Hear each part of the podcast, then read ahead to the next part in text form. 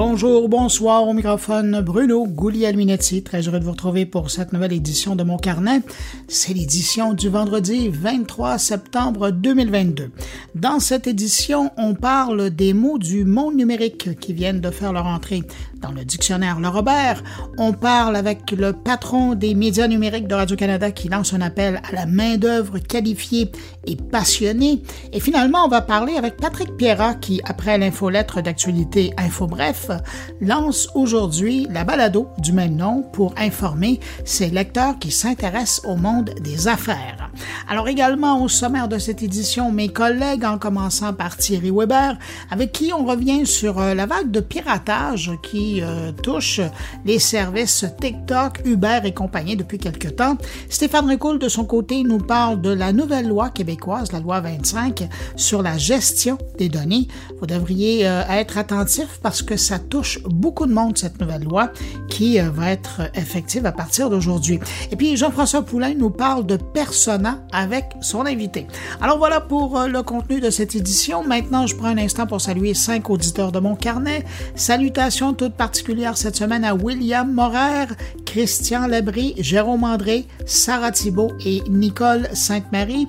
À vous cinq, merci pour votre écoute. Et puis merci à vous que je n'ai pas nommé, mais qui m'accueillez présentement entre vos deux oreilles. Merci euh, pour cet accueil. Et sur ce, à tous, ben, je vous souhaite une excellente écoute.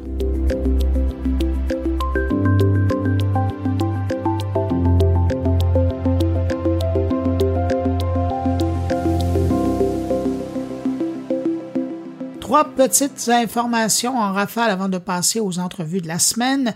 D'abord, après les podcasts, Spotify se lance maintenant dans le livre audio. Dans un premier temps, ça va être en anglais et seulement aux États-Unis.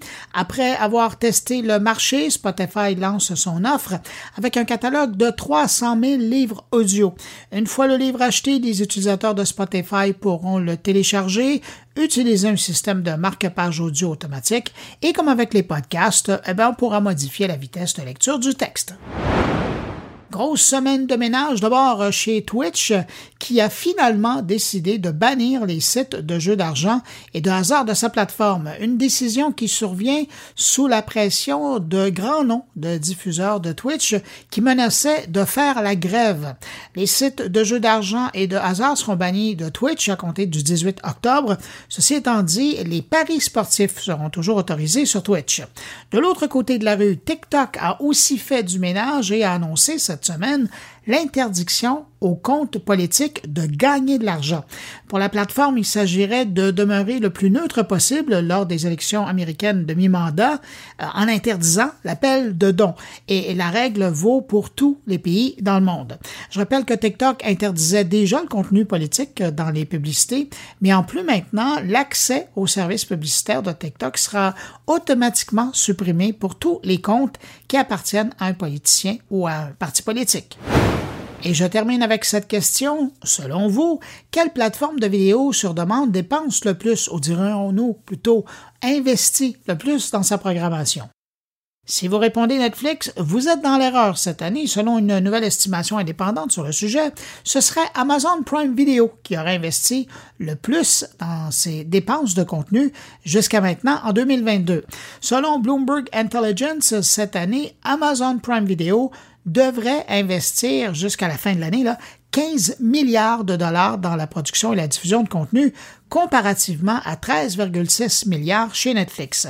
Faut croire que la grande série euh, Les Anneaux du pouvoir et les droits de diffusion du Thursday Night Football, des droits d'ailleurs qui sont détenus pour les 11 prochaines saisons, explique en partie la somme importante de 15 milliards de dollars. On commence les entrevues euh, de cette semaine en parlant de mots de l'univers numérique qui entrent dans le dictionnaire. Cette année, la nouvelle édition du Petit Robert vient d'accepter de nouveaux mots de notre quotidien numérique dans ses pages. Je pense à Instagrammeur, cyberespionnage, harponnage et même brouteur, un mot que j'avais découvert il y a quelques années en travaillant en Côte d'Ivoire.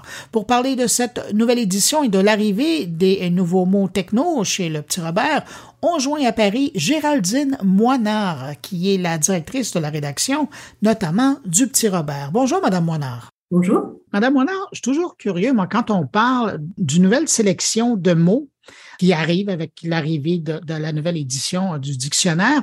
Je me demande, c'est quoi le défi pour vous année après année de sélectionner les mots, parce qu'il y en a plusieurs nouveaux qui arrivent, qui sont employés dans le langage de tous les jours, mais comment on arrive à, discerner et à dire, bon, ben, ceux-là, on va les mettre et pas les autres? Ah oui, c'est un, défi effectivement parce qu'on a, on plusieurs centaines, parfois plusieurs milliers de mots qui apparaissent chaque année euh, et on ne les met pas tous, en tout cas dans les dictionnaires de langue générale, euh, comme le petit Robert. Donc on va, on va se baser sur différents critères pour essayer d'objectiver un petit peu, euh, un petit peu euh, notre sélection. On a un premier critère donc de fréquence évidemment. Faut que, pour qu'on rentre un mot dans le petit Robert, il faut qu'il soit suffisamment fréquent, qu'on le retrouve beaucoup, en tout cas dans nos corpus. On va se baser sur des corpus de presse, un petit peu de réseaux sociaux, de littérature donc on va retrouver ce mot.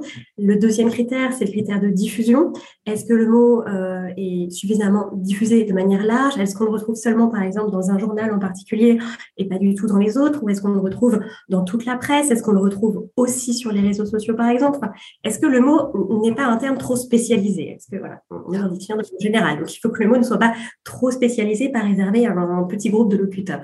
Et puis, le dernier critère, c'est la pérennité, euh, c'est-à-dire qu'un mot qui vient tout juste d'apparaître, on va généralement attendre un petit peu, alors moins qu'auparavant, mais on va attendre un petit peu pour l'observer, voir comment il se comporte, est-ce que le mot va durer? Vous regardez aussi maintenant sur les, réseaux sociaux euh, si les mots circulent il y a une époque, je vous dirais pour la grande partie de la vie du dictionnaire, l'Internet n'était pas là, les réseaux sociaux encore moins, et c'était principalement euh, les médias, les livres qui faisaient qu'un mot circulait. Évidemment, il y avait la parole de tous les jours, là, mais, c'était principalement ces canaux-là.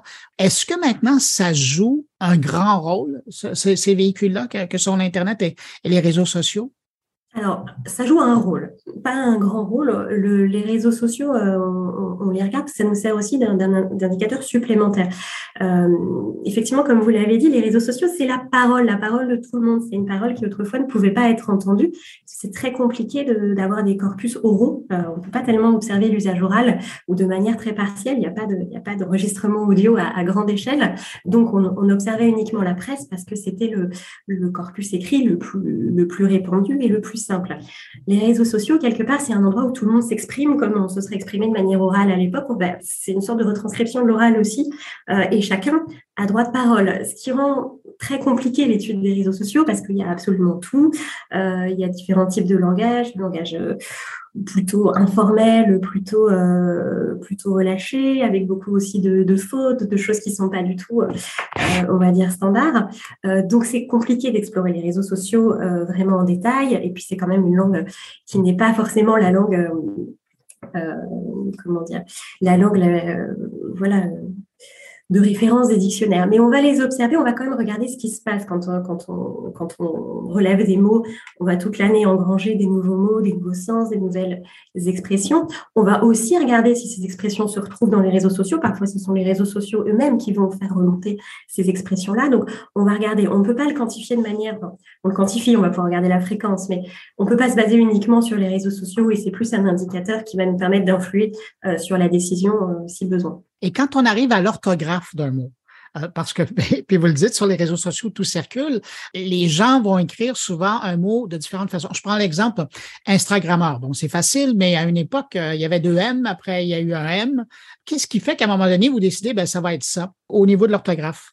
Alors, c'est compliqué parce que euh, est à la fois un dictionnaire d'usage, donc on va se baser aussi sur l'usage, euh, qu'est-ce quelle est l'orthographe que l'on retrouve, euh, et en même temps, euh, on y reste quand même. C'est important la manière dont sont formés les mots. Est-ce qu'ils sont correctement formés? Est-ce qu'ils sont conformes?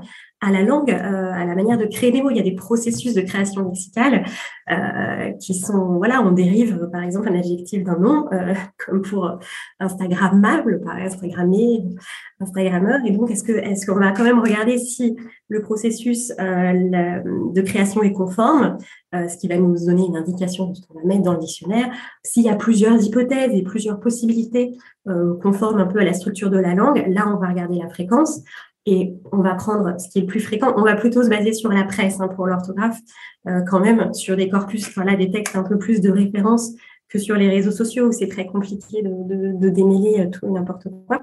Euh, et puis, euh, et puis si un mot, voilà, une orthographe est beaucoup plus fréquente qu'une autre, on va plutôt prendre celle-ci. Si les deux sont très attestés, on va donner deux possibilités. Il y a beaucoup de mots qui ont plusieurs orthographes possibles. Et puis peut-être que ça peut évoluer dans le temps, mais en tout cas, au moment où, on regarde, euh, on va donner euh, l'orthographe euh, Et puis dans le temps aussi, c'est intéressant de voir comment les mots arrivent chez vous dans le Robert. Par exemple, vlogueur. Vous avez, euh, c'est arrivé l'an dernier, et puis cette année, on voit, ben, je reviens encore avec le mot Instagrammeur. Est-ce qu'il y a des listes que vous faites qui sont des mots qui sont en attente et puis euh, que vous vérifiez l'usage et qui sont, s'ils tiennent la route, s'ils sont utilisés, ben, vous dites, bon, ben, on va les considérer pour l'an prochain, la prochaine édition? Oui, quand, on, se réunit pour un petit peu regarder euh, tous les nouveaux mots ou les nouveaux sens qu'on a, repérés dans l'année. Il y a des choses qu'on va mettre de côté, effectivement, les choses, on se dit, bon, pas du tout, mais on va jamais rien rejeter de manière définitive. On va juste attendre de voir comment ça se comporte. Donc, les choses qu'on ne choisit pas pour l'année en cours, on les met de côté et ils vont revenir les années suivantes, on va, les réexaminer. En général, on les voit réapparaître, non seulement, on regarde régulièrement ce qu'on a, rejeté, mais on va aussi les voir réapparaître dans nos canaux de veille euh, notamment, par exemple, on a aussi des outils automatiques qui nous aident. On va, évaluer la fréquence de certains mots. On va pouvoir avoir des courbes, des courbes de fréquence et voir, euh, tiens, le mot là, il a connu une, forte hausse ces dernières années, ou alors il est, il est stable, il continue à être très. On pensait qu'il n'était pas très pérenne et puis finalement, euh, il dure dans le temps, donc on va le, on va le réexaminer en priorité. Est-ce que vos outils vous aident aussi à retirer des mots?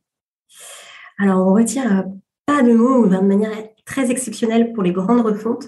Euh, mais nous, on a vraiment une politique de, qui est de garder les mots, parce qu'on peut toujours avoir besoin de les comprendre, on peut toujours trouver les, mots euh, dans des textes, que ce soit de la littérature ou des textes, des journaux un peu plus anciens. À partir du moment où on rentre un mot, on considère qu'il est suffisamment pérenne pour le garder. Et si le mot vieillit, s'il y a des choses comme euh, Minitel, par exemple, il y a des anciennes technologies, des choses qu'on n'utilise plus. Euh, soit on va le préciser dans la définition, soit on va utiliser des petits marqueurs. Euh, on va préciser que le mot est vieilli ou qu'il est vieux, mais on va conserver les mots autant que possible. C'est encore plus vrai dans le numérique. on n'a aucune raison de retirer les mots de nos versions numériques. Et le Minitel, c'est tellement un bon exemple parce que ça marque un moment d'avant-garde au niveau de la télématique française, même mondiale. Voilà, les jeunes qui voudraient savoir ce qu'est un Minitel peuvent toujours regarder dans le dictionnaire. Ah, alors, si on en arrive à une partie de la nouveauté euh, de la nouvelle édition du Robert, on le mentionnait, il y a Instagrammeur. Il y a un mot que moi j'ai découvert en Afrique, euh, brouteur, et maintenant on le voit arriver dans le dictionnaire. Il vient d'où? Est-ce que c'est uniquement euh, utilisé sur le continent africain ou on commence à le voir un peu partout? On commence à le voir un peu plus euh, sur ailleurs qu'en Afrique. Euh, pour tout vous dire, c'est pas le mot le plus fréquent de, notre euh, des nouveautés de cette année. Non, mais quand les gens se font prendre, ils s'en souviennent, par exemple. Ils s'en souviennent. Et ce qui est intéressant avec ce mot, alors il y a quand même un petit critère d'intérêt aussi qui, rentre en compte, c'est que ce mot, on, connaît tous la chose, enfin la chose qu'il désigne, un escroc qui piège ses victimes sur Internet. Euh, on voit beaucoup d'arnaques qui passent euh, et on ne sait pas forcément qui est où et on ne sait pas forcément qu'il y a un mot qui existe, en plus un mot plutôt français, enfin voilà, qui n'est pas un anglicisme, le brouteur. Et donc, euh, c'est très intéressant d'avoir ce mot. Et, l'étymologie est, rigolote puisque le, brouteur, c'est par référence aux, animaux brouteurs comme qui broutent comme le mouton. Et voilà, c'est quelqu'un, un animal qui se nourrit sans effort, facilement. Donc, donc c'est aussi très rigolo. Il y a un mot que j'ai vu apparaître et moi, j'étais persuadé qu'il était déjà là depuis un moment, c'est cyberespionnage. Qu'est-ce qui a fait que vous avez décidé de l'ajouter cette année? Oui, un cyberespionnage, on en parle de plus en plus, mais c'est vrai qu'on en parlait déjà aussi, euh, déjà aussi avant. On avait déjà beaucoup de mots en cyber. Euh, c'est un peu ce, genre de mots, euh, on hésite toujours un peu parce que c'est des mots qui se comprennent très bien. le préfixe cyber, on le définit. On peut faire absolument tous les mots possibles avec cyber. Euh, voilà, on ne définit pas tous les mots en cyber, même s'il y en a énormément. Euh, voilà, on, explique déjà ce qu'est cyber et on peut libre à chacun de former tous les mots qu'il veut à partir de cyber. Mais là, cyberespionnage était tellement, tellement euh, fréquent qu'on a décidé de lui créer son, son propre article. Mais évidemment, ce n'est pas un mot très nouveau. Il y a un mot qui est arrivé et je trouve ça tellement intelligent de votre part de l'avoir ajouté. On connaissait l'hameçonnage, mais là, vous définissez l'hameçonnage ciblé, le harponnage. Euh, ça, fallait quand même le faire. oui, alors c'est un terme un petit, peu, un petit peu plus technique. Je pense que tout le monde, souvent tout le monde ne l'utilise pas.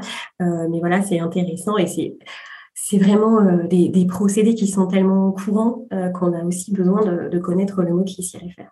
Il y a deux autres mots qui ont attiré mon attention. Les NFT. finalement, la NFT a filé direct dans le dictionnaire cette année où vous avez décidé de ne pas y trouver d'adaptation. Je suis preneuse si vous avez une adaptation. Vous parlez d'une adaptation d'un mot français pour NFT Oui.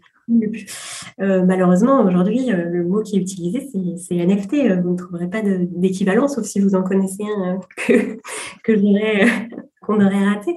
Mais, mais c'est un mot absolument incontournable. C'est vrai que c'est quelque chose qui est assez récent. C'est l'apparition d'NFT, c'est 2018 mais, euh, mais on ne pouvait pas faire l'impasse sur NFT aujourd'hui. Ah, surtout avec euh, l'argent et les histoires qui vont découler euh, dans les années à venir. Vous avez raison.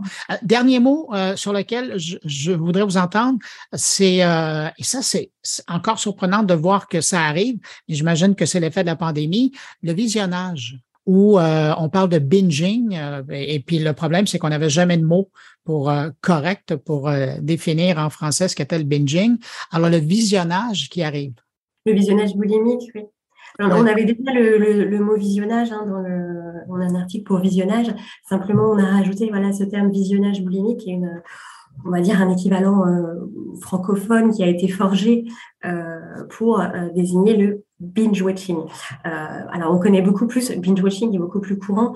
Visionnage boulimique, c'était aussi une manière de qu'on puisse montrer, enfin, que les gens puissent rentrer par le terme binge watching qu'ils peuvent trouver dans les éditions numériques, puisqu'on l'identifie. Si on tape binge watching dans le petit Robert, on pourra numérique, on va pouvoir tomber sur l'article visionnage boulimique, enfin visionnage dans lequel on aura visionnage boulimique et trouver un équivalent français à ce mot.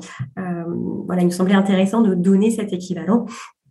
Euh, bien que binge watching soit malheureusement beaucoup, beaucoup, beaucoup plus répandu. En tout cas, c'est vrai euh, en France. Ah ben, même ici au Québec. Euh, Madame Moina, euh, dernière information, c'est ces nouveaux mots qui arrivent dans et dont on parle, là, le prétexte, c'est la sortie de la nouvelle édition ici au Québec du Robert 2023. Euh, L'édition arrive en papier, mais est-ce qu'ils sont déjà intégrés dans la version électronique du Robert qu'on peut utiliser en ligne? Ah oui, oui. En fait, il y a plusieurs, il y a, on, a, plusieurs dictionnaires. Donc, le petit Robert a aussi une version numérique sur abonnement. Euh, qui, euh, et donc quand la version euh, papier sort, les mots sont dans le numérique en même temps.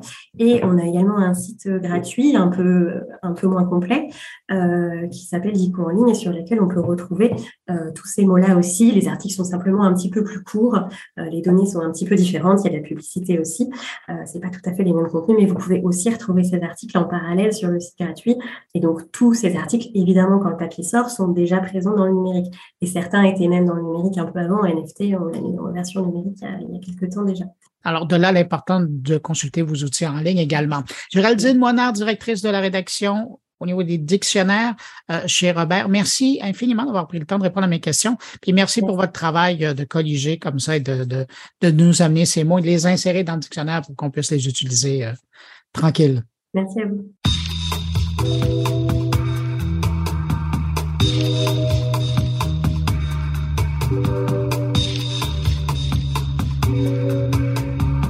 Le 29 septembre prochain, de 17h à 18h, l'équipe des médias numériques de Radio-Canada euh, invite la communauté numérique et les étudiants je mets entre guillemets, un événement virtuel gratuit pour leur présenter quelques-uns de leurs projets numériques. Une sorte de fenêtre sur ce que Radio-Canada fait dans le domaine du numérique, mais également une belle opportunité pour découvrir euh, de nouveaux services. Pour nous parler des médias numériques de Radio-Canada et de cette activité en particulier, on va rejoindre Maxime Saint-Pierre. Il est le directeur général des médias numériques chez Radio-Canada. Maxime Saint-Pierre, bonjour. Bonjour Bruno, ça va bien? Ça va très bien. Merci d'avoir accepté mon invitation. Ça fait plaisir. Maxime, la dernière fois qu'on s'est parlé, la première fois d'ailleurs officiellement sur mon carnet, c'était en octobre 2017 et le sujet, c'était les big data. Ça va faire euh, cinq ans, ça, où, vous en êtes rendu avec le big data à Radio-Canada? Écoute, c'est un sujet fascinant. Il y a beaucoup d'eau qui a coulé sous les ponts depuis la dernière fois qu'on s'est parlé. Euh, au niveau de la donnée, c'est sûr qu'on a une tangente euh, au niveau de l'utilisation des données qui a été mise en place. Donc, euh, la dernière fois qu'on s'est parlé, je pense qu'il y avait officiellement un ou deux employés qui travaillaient sur ces dossiers-là. Maintenant, on a une équipe complète. Ça fait partie de notre ADN aussi. Puis l'idée derrière ça, c'est que les données soient au service de l'éditorial, les données soient au service de l'expérience utilisateur. C'est vraiment, on va, dans les sujets euh, dans, dans les sujets qu'on va aborder pour la conférence énergie, la raison pourquoi on se rencontre aujourd'hui. On va justement faire un segment là-dessus parce que ça vient en lien aussi avec toute la personnalisation des services numériques qui est une priorité aussi de Radio-Canada dans son ensemble. Donc, au niveau corporatif, c'est une de nos priorités. Puis on voit que, et, c'est une bonne nouvelle pour Radio-Canada, puis aussi pour les Canadiens en général, euh, le numérique a, été reconnu par le, gouvernement, évidemment fédéral, qui sont les bailleurs de fonds, et aussi le CRTC. Et là, on voit que les médias numériques chez Radio-Canada, ils sont sur le même statut que la télé et, la radio, et même à quelque part, je trouve qu'ils sont même un petit peu euh, préférés, et c'est pas moi qui va m'en plaindre. Euh, mais donc, c'est ça. Alors, maintenant, vous jouez avec des coups des franches quand on parle des médias numériques à Radio-Canada. Ben c'est, je pense qu'on est dans, dans l'évolution aussi, puis la transformation. Donc, euh, pour moi, c'est, c'est, normal qu'on ait ces discussions-là aujourd'hui, puis qu'on justement qu'on, qu'on essaie de voir comment le numérique fait partie euh, de, de Radio-Canada, parce que ça fait partie du quotidien des utilisateurs à tous les jours. Donc, euh, c'était juste une question de temps, selon moi. Puis moi, je suis là pour peut-être accélérer les discussions dans ce, dans ce cadre-ci. Et là, euh, donc, ben, on en revient à cette rencontre euh, du 29 septembre qui va se passer de 17 à 18 heures. L'idée là-dedans, le principe, je trouve ça intéressant, c'est d'ouvrir les portes pour montrer, virtuellement, on s'entend, ouvrir les portes pour montrer euh, ce sur quoi, ce à quoi vous travaillez, vous investissez du temps dans la recherche, dans le développement de produits. Pour Radio-Canada, pourquoi faire ça? Pourquoi créer un événement comme ça? Ben, c'est un, un, de nos gros enjeux, ça reste de d'attirer du talent.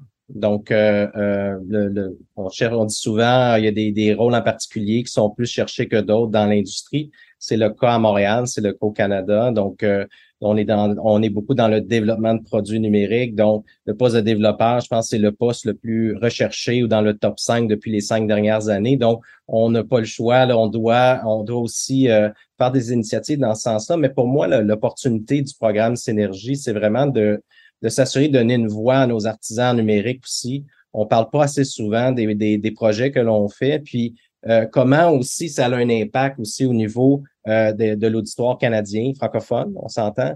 Puis euh, c'est une super opportunité, le programme Synergie, de, de justement de, de, parler de ça, puis d'aller l'exposer à l'ensemble de la communauté. Moi, je, communauté numérique est très ouverte de façon générale, donc euh, on veut pas seulement le faire à l'interne, on veut le faire aussi avec avec tout le public. Donc, donner un aperçu là, de ce qui nous passionne, mais en même temps, ce qui, ce qui risque de se retrouver aussi dans leur utilisation quotidienne de l'écosystème numérique de Radio-Canada. Donc, à la fois faire rayonner euh, les artisans, ce qui est fait par Radio-Canada, puis de l'autre côté, intéresser des candidats qui pourraient être euh, attirés par, euh, par vos projets. Exactement. On fait des super projets à Radio-Canada, des projets uniques. Donc, les gens qui peuvent travailler sur des élections, des Jeux olympiques, on trouve pas ça à tous les jours.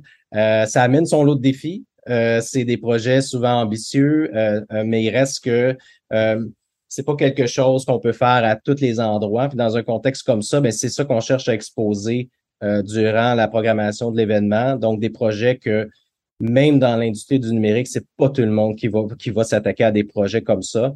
Puis la beauté de la chose, c'est que c'est des, c'est tous des, euh, des applications puis des produits numériques qui sont en français aussi en même temps. Et ce sont pour la plupart tous des outils qu'un jour ou l'autre, les consommateurs, ben les consommateurs, les consommateurs, oui, des services de Radio-Canada vont avoir dans les mains. Donc, il y a quelque chose de vraiment concret. Exactement. Donc, on, à, l'agenda, euh, il y a euh, toute la démarche aussi technologique derrière l'application audio sur CarPlay. Donc, euh, euh, donc on va on va ouvrir un petit peu nos livres, euh, notre jeu pour expliquer le cheminement, comment on est arrivé à avoir l'application audio sur CarPlay. Donc, ça, c'est un des sujets. on va parler aussi de notre module électoral numérique. Donc, on va être le, 29 septembre prochain, on va être à quelques jours des élections provinciales aussi. Donc, on a, on a, je pense, le, on peut le dire comme ça, le privilège de travailler sur un module électoral olympique. On a une équipe qui travaille là-dessus, puis on va vouloir montrer là, euh, toutes les, ramifications, mais aussi peut-être toute la passion derrière, derrière le travail qui se fait comme ça. Puis, euh, euh, puis ça va être une super occasion pour en parler. On va même parler plus en détail de justement toute la personnalisation de nos services numériques, comment on arrive à, collecter nos données, mais le faire dans le respect aussi des utilisateurs. C'est quelque chose qui est extrêmement important pour nous. Donc, d'être très transparent dans la façon qu'on fait ça aussi en même temps. Puis l'objectif, encore une fois, c'est d'améliorer l'expérience, s'assurer de rester dans leur quotidien des utilisateurs tous les jours, mais le faire dans le respect aussi. Euh, Maxime, dans les sujets, euh, il y en a un qui m'intéresse particulièrement parce que cette semaine, je lisais un papier de Patrick White, le prof de l'université en journalisme à l'UQAM, qui disait que c'est pas vrai que l'intelligence artificielle va tout changer dans le monde des médias. Pourquoi? Parce que seuls les grands médias vont avoir des ambitions euh, dans le domaine en tout cas, vont pouvoir euh, réaliser leur ambition. Et là, il parlait de grandes agences de presse internationales, du New York Times, du Washington Post. Mais Radio-Canada, vous travaillez déjà avec l'intelligence artificielle.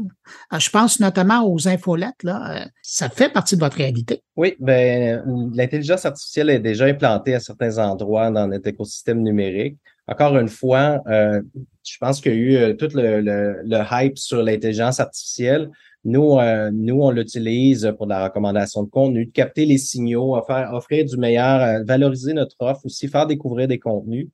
Mais euh, souvent, ce que je disais à l'équipe, c'est que notre défi, notre défi, c'est pas nécessairement de faire entrer les jeunes dans une bulle puis s'assurer que l'effet de tunnel soit bien présent, mais c'est justement de faire découvrir les contenus. Donc, dans ce contexte-là, on va essayer d'avoir une approche qui est beaucoup plus ouverte. Donc, si on sent que les gens ont un billet vers ou une tendance à, à, consommer certains contenus, mais on va se permettre de leur exposer d'autres contenus aussi en même temps, qui sont peut-être plus à 180 degrés, mais le but, c'est ça aussi, c'est de faire les choses de façon différente. Puis encore une fois, quand je parle à l'équipe de machine learning, puis l'équipe de recommandation de contenu à Radio-Canada, je dis, ben, l'engin de recommandation que vous faites, c'est, il n'est pas pareil comme tous les autres engins qui existent probablement dans, euh, dans, euh, dans l'écosystème qui ont une, vocation plus commerciale. Donc, dans notre contexte à nous, le but, c'est vraiment de faire découvrir les contenus. Donc, la mission de la façon qu'on utilise l'intelligence artificielle peut être un peu différente pour s'assurer justement, encore une fois, de respecter les utilisateurs, les bien les informer de pourquoi on fait ça, mais vraiment d'offrir une bonne expérience aussi au final. C'est intéressant l'approche dont vous parlez parce que c'est à quelque part aussi le succès de TikTok et c'est d'ailleurs ce que Facebook commence à essayer de, de, reprendre à son compte avec, euh, si ma mémoire est bonne, là, 30% de ce qu'on nous propose maintenant qui n'a rien à, voir avec euh, ce à quoi on est abonné. Alors, c'est un peu aussi cette approche-là que vous avez pris depuis un moment. Là. Oui, puis l'objectif, encore une fois, c'est que les données soient au service de l'éditorial, les données soient au service du contenu. Radio-Canada, ça reste une boîte de contenu. Donc, comment on peut utiliser l'intelligence artificielle dans ce sens-là, en ne négligeant pas le contenant, le contexte d'utilisation aussi en même temps, mais il reste que euh, Radio-Canada, c'est du contenu. Donc, comment on arrive à, à l'utiliser à plein escient. Vous parliez de défis tout à l'heure. Dans le contexte de la campagne électorale, il est où, on va mettre ça dans l'actualité, il est où votre euh, défi dans le dossier du numérique? Ben, le, le, défi euh, au niveau du numérique, au niveau du contexte électoral, c'est d'arriver euh, le 3 octobre au bon moment avec l'ensemble des solutions numériques bien prêtes, bien rodées, euh, qu'on a pratiquées, fait au général et tout ça, parce que il y a beaucoup de travail qui se fait avec le service d'information, bien entendu. Puis on veut avoir une soirée électorale agréable, donc ça veut dire énormément de tests. On est en bonne posture, on a un système qui est bien rodé aussi mais ça, ça se fait à l'échelle. Il y a quand même un volume important durant une soirée comme ça, qui souvent qui va durer pas très longtemps parce qu'on va avoir un, un pic.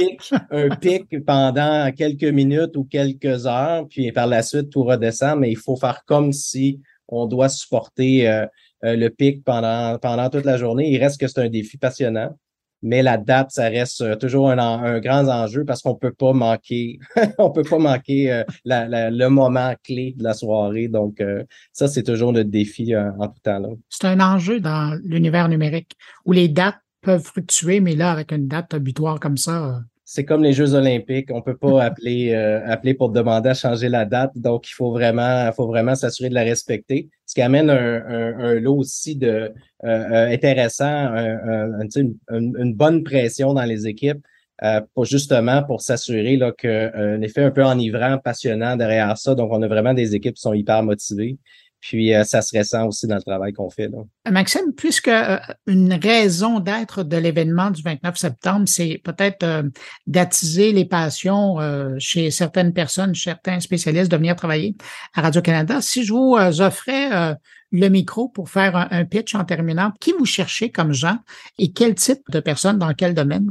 Tous les gens qui touchent au numérique, c'est sûr que ce soit un designer, un motion designer, ça va être des développeurs. Je, faisais allusion un peu plus tôt à pénurie de main-d'œuvre au niveau des développeurs, mais vraiment les artisans qui veulent s'investir, qui croient aussi aux diffuseurs publics.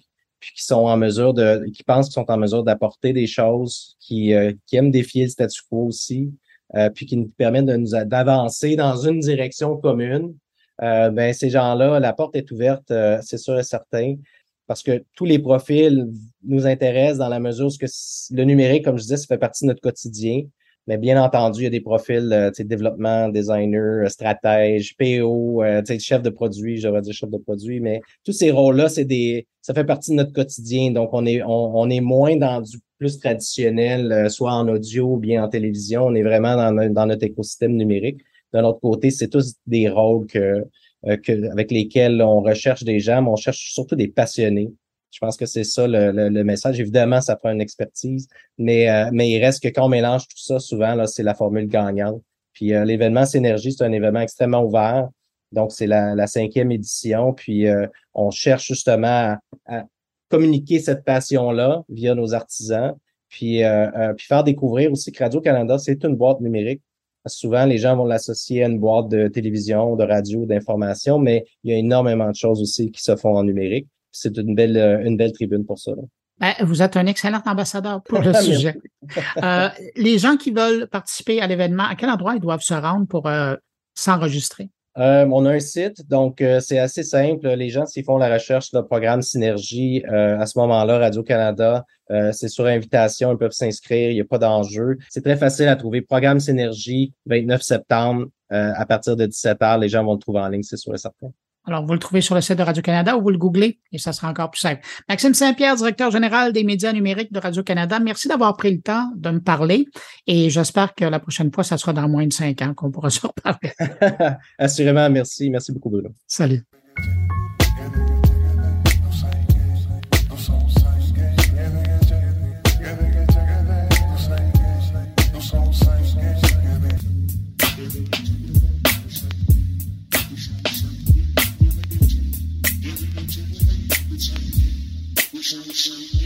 Il y a deux ans, presque jour pour jour, j'accueillais Patrick Pierrat au microphone de mon carnet pour présenter son infolettre d'actualité Infobref. Il la lançait là. Deux ans plus tard et dix mille abonnés plus tard pour son infolettre, je l'accueille à nouveau, mais cette fois pour nous parler de sa nouvelle plateforme d'information, un bulletin quotidien audio pour informer ceux qui s'intéressent au monde des affaires. Patrick Pierrat, bonjour. Bonjour Bruno. Patrick, moment important, je pense, dans l'histoire d'un média numérique. Euh, après avoir passé le cap des 10 000 abonnés à InfoBref, euh, l'infolette qui est euh, quotidienne. Maintenant, c'est quoi? C'est le, le, déploiement sur un deuxième niveau, c'est-à-dire qu'il y a le lancement d'une version audio de l'InfoBref? Oui, alors déploiement, c'est un terme, euh, c'est un terme que, que, je te laisse, mais effectivement, on va avoir une présence sur un deuxième support, un deuxième média qui est l'audio, euh, avec un balado quotidien qui s'appelle Infobref Affaires. C'est donc euh, un bulletin de nouvelles en fait, un bulletin audio qui en moins de cinq minutes résume tous les matins euh, l'essentiel de l'actualité économique et financière, qui est disponible donc en balado sur toutes les plateformes de balado, mais aussi sur euh, infobref.com et euh, sur YouTube. Et, donc oui, c'est un deuxième média. J'avoue que en fait, c'était prévu dès le départ dans le projet d'InfoBref euh, qu'il y avait euh, deux plateformes, la principale et, et va rester les infolettres. C'est vraiment ce qui nous ce qui nous distingue. Euh, mais maintenant, on pense que bon bah euh, maintenant qu'on commence à avoir une certaine notoriété au niveau des infolettres, il y a des gens qui préfèrent s'informer d'une autre façon, qui préfèrent l'audio, ou alors ça rentre mieux dans leur euh, dans leurs habitudes de, de, de, consommation, leurs habitudes de vie, et on veut leur offrir aussi cette possibilité-là. Cela dit, ça n'est pas, c'est-à-dire que le, le, le, le, bulletin de nouvelles évidemment se repose repose sur le contenu qui est fait pour les infolettres. Ça n'est pas du nouveau contenu, en tout cas du lundi au vendredi. Par contre, on se concentre exclusivement sur l'actualité euh, des affaires, l'actualité économique et financière, alors que par contre, les infolettres, oui, donnent une bonne place à cette information-là, mais couvrent aussi de l'actualité plus générale, notamment l'actualité politique, un petit peu l'actualité internationale et, et, et les grands événements de l'actualité générale. Avant de poursuivre sur euh, la balado, moi, je veux revenir sur l'infolettre. Depuis les tout débuts, c'est quand même impressionnant. Là, 10 000 abonnés euh, maintenant qui consultent euh, InfoBref. Qu'est-ce que tu as appris depuis le début de cette aventure-là? Je, des choses que je savais déjà, mais que je me suis, que, que c'est que ça prend beaucoup de temps Ça prend beaucoup de temps pour, euh, pour d'une part, pour non seulement bien définir le produit, mais arriver à le polir, à, le, à, trouver la formule vraiment exacte. Et puis on continue à, à l'améliorer, je pense, encore tous les jours. Mais vraiment, c'est beaucoup, beaucoup de travail. C'est beaucoup de travail au quotidien. Euh, aussi pour pour produire pour produire ce contenu-là. Euh, c'est beaucoup de travail pour le faire connaître. Euh, c'est sûr que les infolettres ne sont pas, c'est pas viral. De la même façon d'ailleurs que les balados ne sont mmh pas vraiment viraux en eux-mêmes. Euh, c'est des contenus qu'il faut qu'il faut promouvoir, qu'il faut euh, il faut que les gens aient, aient l'envie de le tester, euh, de l'essayer et de l'apprivoiser. Et souvent, une fois qu'ils l'ont essayé, bah là, d'un coup, ils y voient, ils y voient une utilité. Ce que j'ai appris aussi, je dirais que une des petites surprises, c'est l'intérêt particulier qu'on a au niveau, je pense, d'un public féminin. Euh, que j'attendais peut-être un petit peu moins, au sens où, euh, bon, bah évidemment, moi, je suis, d'une part, je suis un homme, d'autre part, les, contenus d'actualité de façon générale, traditionnellement, les médias écrits d'actualité sont un peu plus, sont davantage suivis par euh, par les hommes. d'autre part, les thématiques qu'on a, qu'on couvre particulièrement, affaires, technologies, sont plutôt identifiées à des thématiques masculines. Mais je vois qu'on a un une très très bonne réponse euh, des de, de, de, de, femmes professionnelles. Évidemment, on a beaucoup d'hommes aussi. On a encore une, une, je dirais une légère majorité d'hommes dans notre lectorat, mais mais mais beaucoup de femmes. Ça, euh, c'était un, un, petit peu une surprise. Mais, le fait justement de découvrir euh, avec une surprise agréable qu'il y a un lectorat féminin qui est intéressé à, à, chez vous, est-ce que ça t'a amené à adapter la lettre? Bah, pas, pas particulièrement à, à, à ce public-là. Euh, on fait des petites adaptations. Alors, dans les petites adaptations qu'on fait, par exemple, parce qu'il y a quand même des gens, parce qu'on fait deux infolettres euh, par jour, une le matin et une à 16 heures, qui est plus complémentaire, qui est plus courte. Mais si les deux vont ensemble, euh, deux par jour, ça fait quand même beaucoup pour des mmh. gens. Donc il y a des gens qui sont intéressés aux deux, il y a des gens qui s'intéressent pour lesquels une seule c'est bien suffisant.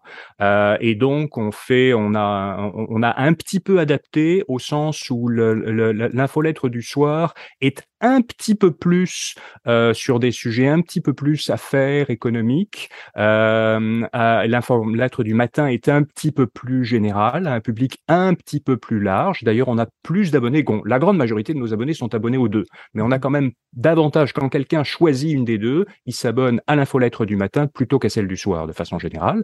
Euh, donc euh, ça, c'est ça fait partie des choses qu'on a qu'on a adapté un petit peu, ce qui fait aussi que parfois, bah, dans l'infolettre du matin, quand on a traité un sujet assez important le soir, ben on va le rappeler dans l'infolette du matin pour ceux qui ne sont pas abonnés à l'infolette du soir. Ça fait partie des petites, euh, des petites, euh, des petites adaptations euh, au fur et à mesure. Mais sinon, je dirais que beaucoup de l'adaptation, c'est vraiment au, au, quotidien, dans la façon d'écrire, dans la façon de, de poser les choses et je le vois en faisant le balado parce que maintenant je reprends des textes que j'adapte un peu pour l'audio mais bon euh, et, et, et, en fait c'est euh, euh, parce qu'on fait beaucoup de d'écriture avec des puces avec des gras avec des choses comme ça. À l'audio ça passe pas. Mais la structure, le fait de la logique d'exposition des choses, le fait que les choses soient très très claires, ça c'est quelque chose, on, veut absolument que, que, même si on s'adresse davantage à un public d'entrepreneurs, de gestionnaires et de professionnels, on veut que nos contenus soient très accessibles euh, à tout le monde. Euh, et ça c'est quelque chose qu'on perfectionne euh, au jour le jour. Ouais, ben ça, je peux te confirmer que vous avez réussi parce que c'est vraiment, euh, c'était vraiment agréable à lire. Mais là, maintenant, je t'amène à la version balado. Donc, euh, c'est Info Bref Affaires, si je me trompe pas, c'est le nom. Absolument. Qui est ton public? Ah, c'est vraiment euh, les, c'est le, le, même public qu'on vise, mais je dirais depuis le début, mais de façon, je dirais encore un peu plus précise, entrepreneurs, gestionnaires, professionnels. Euh, probablement des gens peut-être euh, ben, un, peu plus jeunes, alors euh, pas forcément en dessous de 25 ans, mais je dirais 25-45, euh, des gens qui utilisent, qui consomment déjà des, des balados. et la plupart des balados sont des balados longs, parce que c'est la très très grande majorité, enfin long, euh, d'une demi-heure jusqu'à jusqu'à deux heures. Euh, mais là, je pense que on peut venir s'insérer dans leur routine euh, de façon de façon quotidienne. Euh, et puis, c'est des gens qui peuvent avoir aussi d'autres sources d'autres sources d'informations, des sources d'informations plus générales. C'est ça la différence aussi du balado, c'est que euh, ben, nos infolettes s'adressent. Si quelqu'un lit tous les jours la presse ou le Devoir ou le Journal de Montréal et passe des déjà une demi-heure, bah, nos infolettres leur amènent moins de valeur. Alors que même s'il consulte ces médias-là, il regarde pas forcément beaucoup, il n'y a pas beaucoup, d'informations d'affaires. Donc là, de, notre, balado est beaucoup plus complémentaire de ce point de vue-là. C'est là qu'il y, a, y a vraiment une complémentarité, euh, non seulement dans les plateformes, mais aussi un petit peu dans le produit, l'axe des produits. Alors, elle va être disponible à quel endroit si on veut aller euh, s'abonner? Alors, elle, est disponible déjà sur euh, sur le site InfoBref. Pour l'instant, elle est disponible dans la section Affaires. Le balado s'appelle InfoBref Affaires. Il y a un bouton Affaires. C'est disponible en permanence. Ça sera bientôt aussi accessible sur la page d'accueil infobref.com. Cela dit, la majorité des gens auxquels on s'adresse sont utilisent des applications de balado. Donc, c'est déjà disponible sur Apple Podcast, sur Spotify, sur Google Balado et sur la plupart des applications euh, de balado. On est en train de vérifier euh, celles où ça n'est pas encore disponible et puis ça devrait le devenir euh, prochainement. Et puis, on va aussi le mettre, on le met aussi disponible sur une nouvelle chaîne YouTube euh, d'InfoBref, la chaîne InfoBref, euh, évidemment en format audio, mais pour euh, pour essayer parce que je pense qu'il y a des gens qui utilisent aussi de façon YouTube de façon régulière, ça permet peut-être une découvrabilité un petit peu différente et aussi parce qu'on a un épisode hebdomadaire qui est un peu différent de, de notre bulletin de nouvelles quotidiennes, qui est là en fin de semaine et qui, lui, va être tourné en format vidéo, sous forme d'entrevue avec deux chroniqueurs, et là, en une dizaine de minutes au lieu de moins de cinq minutes. On reste quand même dans les formats brefs. Ah, Patrick, quand tu penses à ce projet de balado, euh, dans ta tête, à partir de quel moment tu vas être euh, satisfait du produit? Euh, jamais. c'est à peu près, c'est à peu près la seule réponse honnête que je puisse euh, que je puisse te donner. Euh, mais je euh, je ne sais pas. Euh, en, termes, par contre, juste, je suis pas sûr que ce soit ta question, mais en termes d'amplitude, là, on a fait, on, a déjà, parce qu'on est une toute, petite équipe, on a suffisamment de produits. Je pense qu'on exploite bien les contenus qu'on est capable de produire. Donc, euh, il n'est pas question de lancer plein d'autres balados et plein d'autres infolettres. Là, je dis pas qu'il y aura pas d'autres choses qui vont s'ajouter au fur et à mesure, mais on a notre produit. Maintenant, il faut le faire au jour le jour. C'est vraiment un travail quotidien euh, de, de, de, de, raffinement, de précision, d'éviter des erreurs, de, de, de s'assurer d'être le plus clair possible, de faire les bons choix, de répondre aussi euh, aux attentes des usagers. On a quand même beaucoup d'usagers qui nous reviennent avec des commentaires, avec des suggestions, euh, euh des sujets, et puis on essaye d'en de, tenir compte le plus possible. Ben, Patrick Perra, l'éditeur de InfoBref, éditeur aussi du nouveau podcast InfoBref à faire. Ben, félicitations et puis merde pour la suite. Merci beaucoup Bruno, à bientôt. Salut Patrick.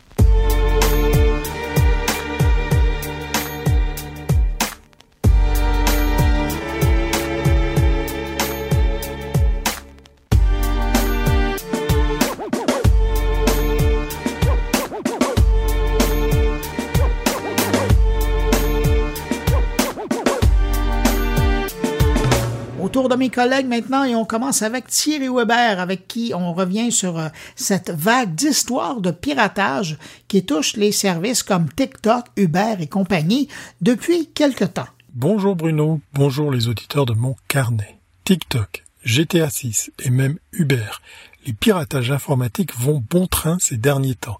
Mais que faut-il en penser? Mais surtout, faut-il tout croire en matière de piratage?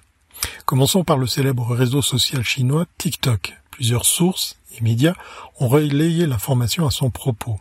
Tout est parti d'un message inquiétant sur le site Breach Forums le 3 septembre dernier.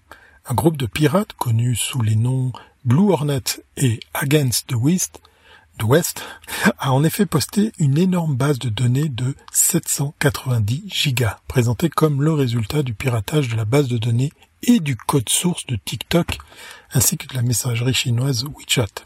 Un peu plus tôt, le groupe avait annoncé le piratage massif sur Twitter. Dans un tweet, les pirates lancent, ouvrez les guillemets, qui aurait pu imaginer que TikTok aurait décidé de stocker l'ensemble de leur code source back-end sur une seule instance à l'île Baba Cloud, en le protégeant avec un mot de passe pourri. Fin de citation. En croire de Hacker News, les experts en sécurité indépendants sont encore en train d'évaluer les données prétendument piratées de TikTok. Un piratage d'ailleurs qui pourrait menacer les 2,05 milliards d'utilisateurs de l'application et ébranler la confiance des annonceurs envers le sérieux concurrent d'Instagram. C'est au tour euh, d'Uber maintenant, l'entreprise Uber victime d'un piratage. Faut-il s'inquiéter d'une fuite possible de données? De nos données d'ailleurs. L'entreprise Uber a été la cible d'un piratage ces derniers jours. La start-up américaine assure que les données des clients ne sont pas impactées. Les services de l'entreprise sont toujours fonctionnels. L'enquête interne se poursuit. Uber, victime d'un nouveau piratage, la firme de San Francisco avait informé le public d'un incident de cybersécurité le 15 septembre dernier et disait être en contact avec les forces de l'ordre après ce qui semblait être une attaque informatique. Selon Uber, ce sont des messages internes de la messagerie Slack d'Uber qui auraient été téléchargés. Plus inquiétant, des informations sur un outil interne utilisé par le service financier du groupe pour je cite, gérer certaines factures, fermez les guillemets, qui seraient compromises. Le pirate a également pu accéder au tableau de bord HackerOne, une plateforme interne de gestion des bugs des bugs et des vulnérabilités d'Uber. Cependant, tous les rapports de bugs auxquels l'attaquant a pu accéder ont été corrigés, affirme l'entreprise américaine. Les données des utilisateurs des applications du groupe ne seraient pas compromises les informations sensibles des utilisateurs comme les numéros de carte de crédit, les informations sur les comptes bancaires des utilisateurs ou l'historique des voyages ne seraient pas impactées. Par ailleurs, les données relatives aux cartes de crédit et les données de santé personnelle seraient chiffrées, rendant toute utilisation impossible. Selon les premières conclusions de la start-up, c'est le groupe de hackers Lapsus qui serait derrière le piratage de la semaine dernière. Ce groupe utilise généralement des techniques similaires pour cibler les entreprises technologiques. Rien qu'en 2022, il a violé Microsoft, Cisco, Samsung, Nvidia et Okta, entre autres, explique Uber dans son communiqué. Alors, quid alors de GTA 6 Rockstar Games, l'éditeur de ce célèbre jeu vidéo, un Grand Theft Auto, le sixième du nom, a reconnu lundi que des vidéos de la prochaine version de GTA 6 en cours de développement ont en effet été piratés et mis en ligne ce week-end. Nous avons, nous avons récemment subi une intrusion informatique pendant laquelle un tiers non autorisé a illégalement accédé à des informations confidentielles sur nos systèmes et les a téléchargées, y compris des images du prochain GTA 6, a tweeté le studio. À ce stade, nous n'anticipons pas de perturbations sur nos services du jeu en direct, a précisé Rockstar. Notre travail continue comme prévu. L'identité du pirate et son lien avec le piratage de Uber la semaine dernière n'ont pas été établis. Le leader mondial de la réservation de voitures avec chauffeur a fait état jeudi soir d'un incident de cybersécurité. Nous n'avons aucune preuve que l'incident a compromis des données sensibles des utilisateurs, a précisé la plateforme vendredi, ajoutant que tous ses services et son application mobile étaient opérationnels. Selon le New York Times et des experts en cybersécurité, un hacker qui dit avoir 18 ans aurait obtenu des codes d'accès au réseau interne d'Uber en se faisant passer pour un membre de l'équipe technique auprès d'un employé. Mais alors, à qui profitent ces crimes? Très bonne question. Et faites-moi signe si vous avez la réponse. Hein. Je suis très curieux. Allez, portez-vous bien et à très bientôt si c'est pas avant.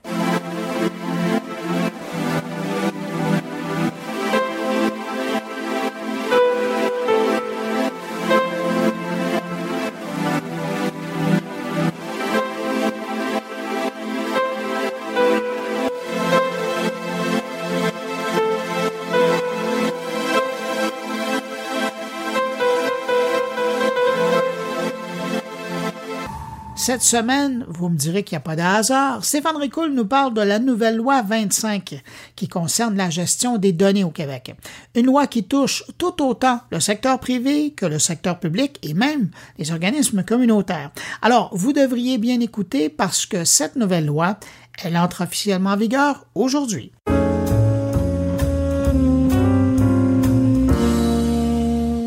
23 septembre 2022, la loi 25 impose désormais aux organismes et entreprises qui gèrent des données à publier des règles encadrant la gouvernance à l'égard des renseignements personnels. Et pour ceux qui recueillent ces renseignements personnels par un moyen technologique, à publier et diffuser une politique de confidentialité.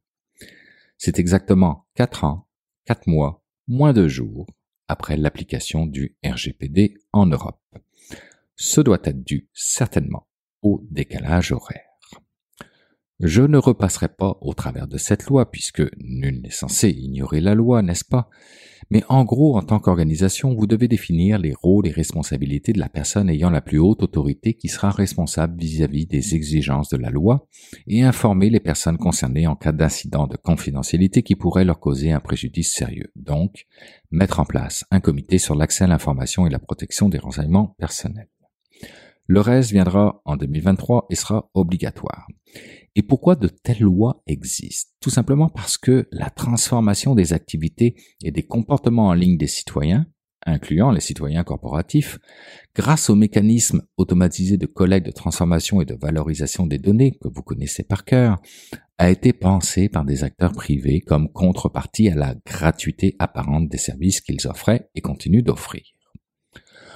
On le voit si l'accouchement de la loi 25 fut long et pénible, parce que je le rappelle, ça a été proposé pour la première fois le 12 juin 2020 sous le nom de projet de loi 64, son importance est cruciale.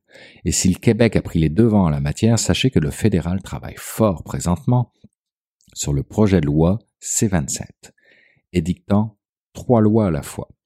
Un, la loi sur la protection de la vie privée des consommateurs, afin de régir la protection des renseignements personnels des individus tout en tenant compte du besoin des organisations de recueillir, d'utiliser ou de communiquer de tels renseignements dans le cadre d'activités commerciales. 2. La loi sur le tribunal de la protection des renseignements personnels et des données pour entendre les appels interjetés à l'encontre de certaines décisions rendues par le commissaire à la protection de la vie privée au titre de la loi sur la protection de la vie privée des consommateurs et pour infliger des pénalités relatives à la contravention de certaines dispositions de cette dernière loi et enfin, trois, la loi sur l'intelligence artificielle et les données pour réglementer les échanges et le commerce internationaux et interprovinciaux en matière de systèmes d'intelligence artificielle et exiger que certaines personnes adoptent des mesures pour atténuer les risques de préjudice et de résultats biaisés liés au système d'intelligence artificielle à incidence élevée.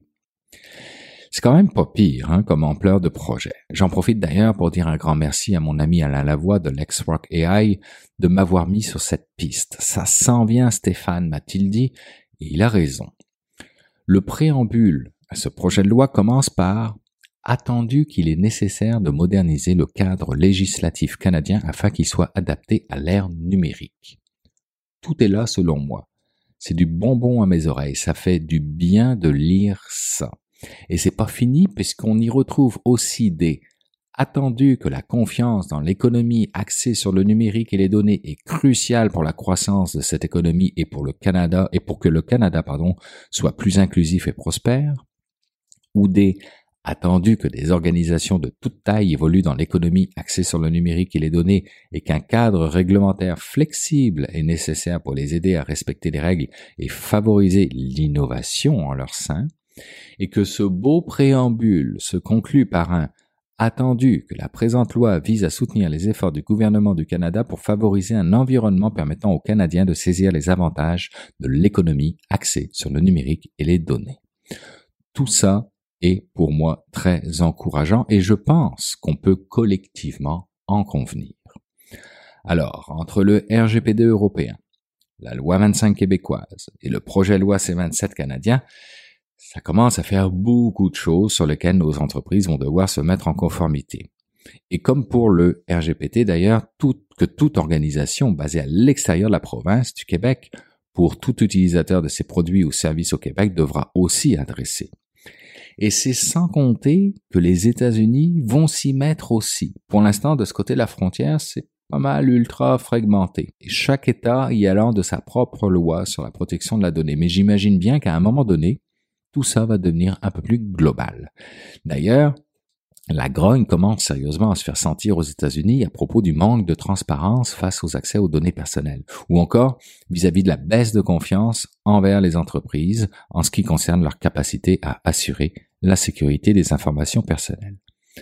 Bref, cher département du marketing, sachez que ceux qui feront du respect de la vie privée de leurs clients une priorité bénéficieront d'un solide avantage concurrentiel. Voyez ça comme une belle opportunité. Dans la réalité, le paysage réglementaire continue d'évoluer dans le monde entier. L'Inde, la Chine, le Brésil, Singapour et l'Australie, entre autres, élaborent de nouvelles lois sur la protection de la vie privée. Selon Gartner, D'ici à 2023, soit l'année prochaine, 65% de la population mondiale sera couverte par des lois sur la confidentialité des données contre 10% en 2020 il y a seulement deux ans. Pour eux, le monde a atteint un seuil où la base de référence européenne pour le traitement des informations personnelles est désormais la norme mondiale de facto. Décidément, l'Union européenne fait bien des émules en ce moment. Après le copier-coller du Digital Services Act par la Maison Blanche, le monde est en train de copier-coller le RGPD. Et c'est pas plus mal comme ça, car la donnée personnelle, elle non plus ne connaît pas de frontières. Les entreprises les transfèrent constamment à l'international lorsqu'elles consolident par exemple des centres de données ou déplacent leurs services de messagerie vers un environnement cloud ou, bon, moins bien, mais encore externalisent des opérations informatiques vers un pays à bas salaire. Donc, conserver les données personnelles à distance, ok, ça semble être une tendance qui est là pour durer, mais s'il vous plaît, faites-le sous contrôle dans ce cas.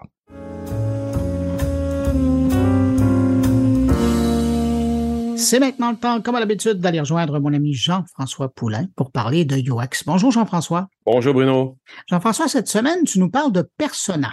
Exact, je parle de persona. On en, on en utilise beaucoup dans le domaine du UX. On devrait en utiliser beaucoup dans tout ce qui sont les projets numériques parce que c'est à eux qu'on s'adresse. Les personas, ben, c'est des représentations un peu génériques des clients qui, qui peut pas avoir. on peut aussi à travers les statistiques, c'est un autre c'est un autre volet, mais d'examiner un peu à qui on parle, à qui on s'adresse, à qui on vend. Les personas sont des espèces de représentations qu'on va utiliser pour euh, se donner une bonne idée de qui, qui sont à peu près nos utilisateurs, à qui on s'adresse. Les startups le font aussi parce qu'ils n'ont pas encore de statistiques, donc ils vont dessiner des personas, ils vont se dire, OK, on s'adresse à euh, euh José, 39 ans, qui est une professionnelle sans enfants, etc. Et c'est elle qu'on vise avec notre app, etc. Ben, dans ces personas-là, on vise toujours l'évidence, hein, comme le persona que je viens de, de, décrire là. On oublie trop souvent aussi de, d'y insérer des, des, des, des avec des handicaps ou avec des, des, des challenges, on peut dire. Et euh, c'est de ça que je parle aujourd'hui avec euh, Nathalie Piquant, qui va être à Paris Web du 6 au 8 octobre et donne une conférence. J'y serai aussi pour euh, l'écouter. elle est experte en, en R&D chez Orange depuis 12 ans. Elle est formatrice également et chercheuse ou chercheur en accessibilité à l'INSERM euh, euh, en France. Et donc, elle, elle a conçu 12 personnages dont elle nous parle dans l'entrevue qui euh, amènent les gens à l'interne chez Orange à les utiliser dans leurs projets. Donc, si, eh c'est souvent le cas aussi quand on est avec des clients, on a à peu près le temps d'en faire 3, 4, 5, et c'est à peu près ça qui, en général, doit représenter un client. Mais on oublie qu'on pourrait, qu'une de ces personnes-là pourrait être en chaise roulante, pourrait être aveugle, pourrait avoir un, pourrait être daltonienne, etc., daltonien. Et, donc, ces handicaps-là, il les décrit dans ces personas. J'espère qu'à un moment donné, ils vont devenir publics. Pour l'instant, ils sont en interne chez Orange, mais à un moment donné, je pense qu'elle a sous-entendu qu'ils seraient disponibles pour tout le monde. Ce serait vraiment intéressant euh, parce qu'elle décrit vraiment euh, euh, en profondeur les, les différents handicaps et les impacts que ça a sur l'expérience utilisateur. Oui, puis c'est une information qui est importante quand on veut être inclusif lorsqu'on développe quelque chose. C'est pas juste ça. En plus, il faut considérer que c'est beaucoup, beaucoup, beaucoup d'argent. Si on veut le voir dans cette optique-là pour quelqu'un qui est dans le commerce, qui dirait, oui, mais pourquoi je mettrais un aveugle? Pourquoi je mettrais quelqu'un dans une chaise roulante? Ben, parce que quelqu'un qui est en situation de contrainte comme ça, ça veut pas dire que c'est quelqu'un qui travaille pas, puis ça veut pas dire que c'est quelqu'un qui a pas d'argent. Et donc, il faut les considérer. Et en se donnant ces contraintes-là, ben, on rouvre la porte à des, des marchés qui sont encore plus grands. Jean-François, tu as bien mis la table. On va écouter l'entrevue et puis, euh, ben, nous, on se retrouve la semaine prochaine. Salut. À la semaine prochaine. Bye à la base, euh, donc euh, moi effectivement j'ai défini un, set de personas qui, comprend 12 personas en situation contrainte. Euh, en fait, l'idée c'était de représenter un peu tous les types de handicap, de handicap numérique. Donc moi, je, je travaille sur l'accessibilité euh, euh, numérique et euh, donc pour avoir travaillé avec des experts en accessibilité, moi-même étant ergonome, euh, j'avais envie de, de, proposer à nos donc chez Orange à nos chefs de projet un set de personas. Alors bien sûr, l'idée c'est pas qu'ils intègrent les 12 personas que j'ai créés, mais qu'ils puissent quand ils créent un nouveau produit, une nouvelle application, un nouveau site, qu'ils puissent euh, intégrer dans leur jeu de persona une au moins une personne en situation contrainte, bien sûr, qui est impactée par le, le projet. Et si tu veux, donc j'ai essayé de faire un tour euh, des différents types de contraintes. Donc, il peut y avoir des contraintes visuelles. Donc, j'ai un persona euh, Angélique qui est aveugle. J'ai un persona qui est Marvin, malvoyant. Euh, j'ai aussi après traité la dyslexie. Donc, j'ai Diane qui est dyslexique. J'ai euh, traité également la surdité. Euh, donc, j'ai une personne Simon qui est sourd. J'ai j'ai une personne aussi qui est médic et malentendant. et en fait, j'ai fait un peu le tour comme ça de, des différents type euh, de, de, de, de, déficience qui pouvait mettre les personnes en situation contrainte quand elles travaillent euh, euh, avec du numérique. Euh, donc j'ai aussi une personne qui est autiste, j'ai aussi une personne qui est trisomique, j'ai aussi traité la, la problématique des seniors avec un senior, une jeune senior euh, qui a 70 ans. Alors elle, elle, elle est très active, elle n'a pas de soucis euh, vraiment euh, de, de, de, déficience à part peut-être un début de cataracte, mais surtout elle, sa problématique, c'est c'est l'électroniste, c'est-à-dire qu'elle n'y connaît rien en informatique. Donc ça aussi, ça peut être une situation contrainte quand de nos jours, eh ben, il faut utiliser le numérique partout. Et puis j'ai un deuxième senior qui lui est plus âgé, il a Stanley, il a 80 ans, je crois, et qui lui, par contre, n'a pas de problème avec le numérique parce que c'est un ancien ingénieur télécom, mais par contre, euh, il a, il peut avoir des soucis à la fois de tremblement, à la fois de mémorisation. En fait, au travers de ces personnages, ah oui, j'ai aussi une, personne qui est étrangère. J'ai un étudiant euh, chinois qui connaît pas la langue française, en l'occurrence. Euh, bon, il se trouve qu'il est daltonien aussi, mais c'est pas son premier handicap. C'est surtout qu'il connaît pas la langue, et ça peut aussi mettre en situation contrainte. Et avec le numérique. Et enfin, j'ai un dernier persona qui euh, euh, est aussi intéressant. Euh, c'est quelqu'un qui n'a pas de déficience du tout, mais qui vient d'avoir un accident de vélo, qui se retrouve hospitalisé avec une fracture du bassin. Et lui son handicap, il est technique. C'est-à-dire qu'en fait, il est pendant, il va devoir rester pendant plusieurs semaines allongé. Il n'a même pas le droit de se lever.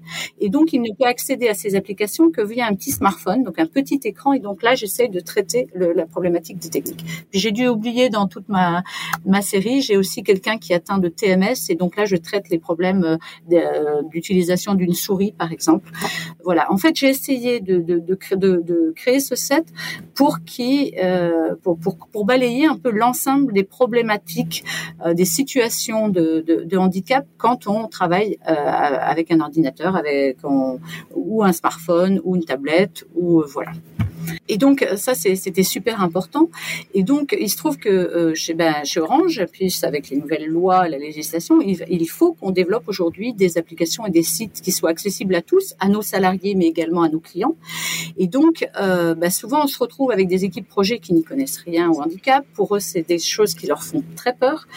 Et, euh, et, je, et, et, donc mon idée c'était de créer des personas, euh, euh, voilà, une série de personas. Ils sont pas obligés dans, dans voilà, ils vont ils peuvent en intégrer ne serait-ce qu'une qu'un persona. Déjà, ça fait rentrer la, la, la, problématique du handicap dans le projet. Donc, ça veut dire qu'on va avoir un regard un peu différent parce qu'on va pouvoir se dire, bah oui, dans ma cible, j'ai aussi des personnes qui peuvent être en situation contrainte. Et rien que le mm. fait d'en intégrer un, ça suffit déjà à ouvrir un peu euh, les chakras, à ouvrir, à être un peu moins avec des ornières et penser un peu à, au design for all. Voilà. Et ce que j'ai surtout voulu faire, euh, c'est que ce, ce, set de personnages, ce soit pas quelque chose de euh, qui fasse peur. En fait, mes douze personnages, en fait, ce que j'ai voulu, c'est créer de l'empathie. Euh, et donc, à chaque fois, j'ai présenté et j'ai voulu aussi dire que ces personnes en situation de handicap, c'est pas parce que elle est Angélique est aveugle, que Diane est dyslexique, que Simon est sourd, qui n'ont pas une vie ont, c'est des gens qui ont une vie, qui ont une vie de famille, qui peuvent avoir des enfants, qui ont des passions. Euh, et, et, ça, c'était super important pour moi. Et euh, d'ailleurs, j'ai vraiment, euh, quand on, on, on, lit mes, mon, mes personnages, en fait, on rencontre des personnes qui sont des personnes de la vie de tous les jours. Sauf qu'effectivement, elles ont une contrainte. Et ça, c'était prioritaire pour moi parce que euh, j'ai déjà vu des sets de personnages euh, dans le domaine du handicap, mais avec ne serait-ce que dans le choix de la photo, des, des, photos qui peuvent faire peur, des choses comme ça. Et moi, c'était pas l'objectif. L'objectif, c'était de faire rentrer euh, ces, ces, gens dans, dans, dans, notre, dans notre site, parce qu'ils sont dans notre site, mais sans que ce soit quelque chose de, euh, de, de, de négatif ou quelque chose dont, euh, où on voit tout de suite les, les difficultés et tout ça. Oui, parce que ça peut être des gens, ça peut être des gens qu'on croise dans la rue, on ne sait pas qui ont un handicap de surdité ou autre. Effectivement. Et, et après, ce que j'ai voulu faire, alors à la base, ce set, je l'ai créé euh, euh, pour euh, effectivement des développeurs, des ergonomes, des designers. Mais en fait, je me suis rendu compte en discutant avec des managers, avec des personnes du, des ressources humaines, euh, avec des préventeurs, que en fait, ils étaient aussi confrontés à la, à la problématique du handicap parce que euh, bah, si demain je dois recruter une personne en situation de handicap dans mon équipe, et ben souvent les gens ils disent oh là là là là, mais je ne connais pas. Et donc j'ai essayé de raconter à chaque fois une histoire. Et l'idée c'est que bah, si demain, mais même moi salarié, si demain j'ai une personne sourde qui arrive dans mon équipe, je me dis oh là là, mais j'ai jamais rencontré, je sais pas comment je vais faire. En allant lire la, le, le, le, personnage, et bien au travers sa bibliographie, au travers des frustrations, au, travers aussi ses loisirs et tout ça, euh, ça va permettre de dire bah, finalement c'est quelqu'un comme tout le monde, sauf qu'effectivement, bon, il est sourd. Et donc voilà. Et euh, le site que j'ai créé, euh, en fait, c'est un site un peu à la Wikipédia. C'est-à-dire que c'est un truc, un truc pédagogique avec des petits tiroirs. Donc, par exemple, quand tu vas voir, euh, je reparle d'Angélique qui est aveugle, eh bien, à un moment donné, on va te dire qu'Angélique, elle utilise une canne blanche. Et si tu cliques sur canne blanche, tu vas apprendre qu'il existe aussi des cannes jaunes. Et les cannes jaunes, c'est pour identifier, différencier les personnes malvoyantes des personnes aveugles. Et donc j'ai essayé comme ça de, de pour que on, aille au-delà de, de, simplement le, la situation de handicap vis-à-vis du numérique. Donc j'essaie de, de, raconter une histoire, de montrer que ce sont effectivement des gens comme nous qu'on croise tous les jours dans la vie courante, euh, et surtout euh, voilà qu'ils ont une vie. Et puis quelquefois, ben, cette vie elle peut être bloquée pour des petites histoires de d'obstacles sur sur, euh, de, de situation handicap, handicapante avec le numérique. Et, donc, quelqu'un qui a construit ses personnages avec l'aide de son client, etc., peut aller sur le guide que tu proposes et dire, ben, je, vais faire du troisième personnage quelqu'un d'aveugle. Parce que, pourquoi pas? Parce que je pense qu'on on doit aller là, on doit se permettre de faire ça, parce que le personnage dans une grande organisation comme chez Orange ou ailleurs, ben à un moment donné, il y en a un de ceux-là peut très bien avoir un, de ces handicaps-là dont tu parles, une de ces contraintes-là dont tu parles, qui il peut être, oui, quelqu'un qui achète des vêtements, etc., mais il, est effectivement aveugle, donc il faut en, faut en prendre compte. Ben oui, c'est d'autant plus euh, important que euh, aujourd'hui il y a au moins une personne euh, sur six qui est en situation de handicap. Donc ah ça veut dire que dans un projet, dans un projet où effectivement j'ai j'ai décidé de, de m'appuyer sur des personnes. Alors après c'est pas panacée. Hein. L'idée c'est ça ça va pas empêcher. Hein. ça c'est aussi important, c'est que les, les personnes vont pas résoudre tous les problèmes et les personnes ne résolvent pas tous les problèmes. Ça va pas.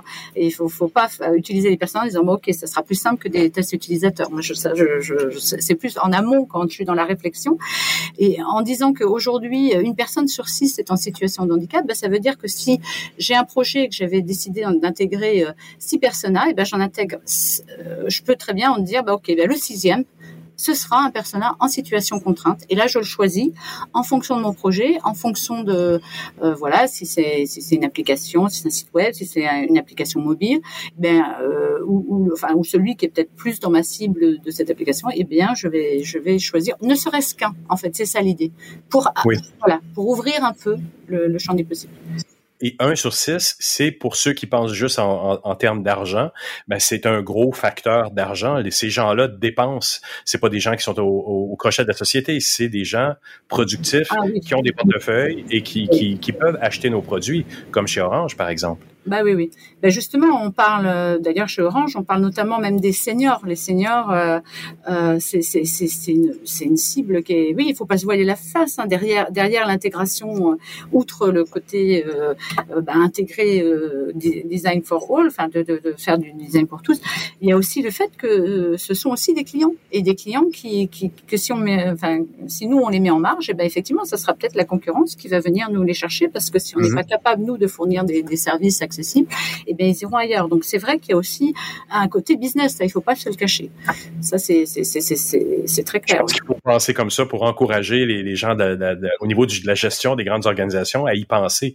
Il y a de l'argent pour vous là, aller vers ça, mais il, il, faut y penser dès le début des projets. C'est ce qui est intéressant avec tes personnages et ça fonctionne bien chez Orange? Les gens intègrent dans leur persona de base les, euh, les, euh, les fiches que tu proposes? Alors, en fait, euh, jusque-là, alors oui, ils sont demandeurs. Euh, c'est euh, alors pour l'instant, en fait, le souci que j'ai aujourd'hui, donc là, le 7, il est terminé depuis depuis le printemps. Euh, le problème, c'est qu'on doit le. On, alors, il y a déjà des gens qui l'utilisent parce qu'on leur a donné un accès euh, un peu privé entre guillemets. Euh, ah. Mais euh, en fait, notre idée à nous, c'est de le. pour l'instant, il n'est pas encore sur ce que nous on a un site qui s'appelle Design et qui est vraiment la bible où ils vont, où les gens, où justement les chefs de projet vont, vont chercher tout leur, tous leurs outils. Et, et actuellement, il n'est pas encore mis là parce qu'en fait, c'est sur le site Design, il faut avant tout que la publication soit en anglais. Alors, actuellement, mon 7, il est en français, donc il est ah en cours de traduction, mais voilà, ça prend du temps puisqu'il y a quand même de la matière. Mais euh, en tout cas, euh, voilà. Alors, pour l'instant, j'ai pas une, j'ai pas une adresse qui soit accessible de l'extérieur. On est on est en train justement avec Stéphane Deschamps de, de pousser les choses, euh, mais euh, voilà, on n'est pas sûr finalement parce qu'il y a eu tout l'été. Là, on était bien parti, puis il y a eu tout l'été et ça nous a retardé dans notre euh, voilà dans la mise en ligne. Euh, mais euh, en tout cas, si ce n'est pas pour la conférence, ça sera très prochainement parce que il y a une vraie il y a une vraie demande. Et puis moi en interne, outre effectivement donc les donc effectivement il y a des gens bon il y a les experts en accessibilité qui attendent bien sûr le site. Il y a il y a les, certains chefs de projet auxquels j'ai proposé, euh, j'ai présenté effectivement des ergonomes qui sont qui sont en attente.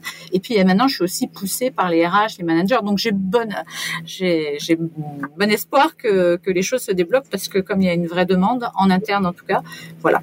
C'est encourageant. C'est très encourageant. Nathalie, on se voit on se voit donc le 6 octobre à 9h20 salle Capella à Paris Web. Je serai là en personne moi-même avec ah. plaisir. Je, je viens je vais venir assister à ta conférence. Merci vraiment beaucoup pour cette entrevue. Eh ben, merci à toi.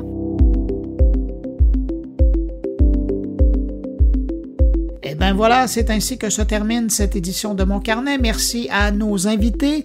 Merci à Thierry Weber, Stéphane Ricoul et Jean-François Poulain d'avoir été là cette semaine. Quant à vous qui m'écoutez encore entre vos deux oreilles, ben merci d'avoir été là jusqu'à la fin. J'apprécie énormément. On se retrouve la semaine prochaine pour une nouvelle édition de Mon Carnet. Entre-temps, je vous dis au revoir, mais surtout, portez-vous bien.